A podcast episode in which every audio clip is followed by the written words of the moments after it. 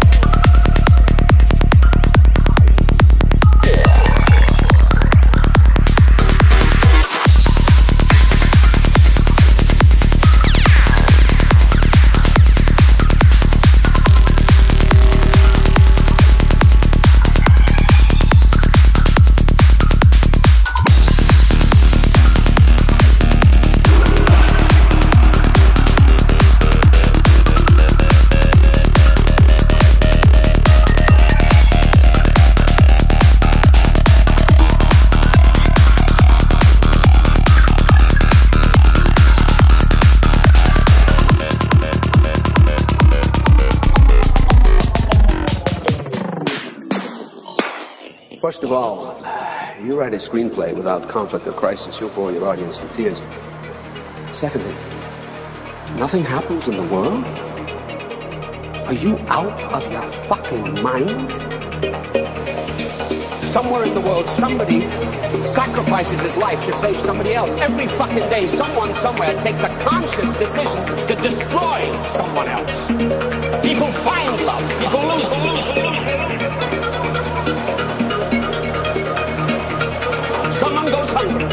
Somebody else betrays his best friend for a woman. If you can't find that stuff in life, then you, my friend, don't know crap about life.